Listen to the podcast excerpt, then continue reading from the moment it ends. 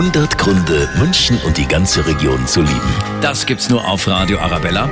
Heute Abend übrigens das Länderspiel für die deutsche Nationalmannschaft gegen Frankreich in der Allianz Arena nach der vermasselten WM. Mal schauen, ob Jogi Löw in München heute Abend erfolgreich ist. Wir drücken auf jeden Fall die Daumen. Einer, der sich Spiel mit Sicherheit anschaut, ist Ex-Nationaltrainer Berti Vogt. Und der, der mag unsere Stadt. München hat äh, tolle Restaurants.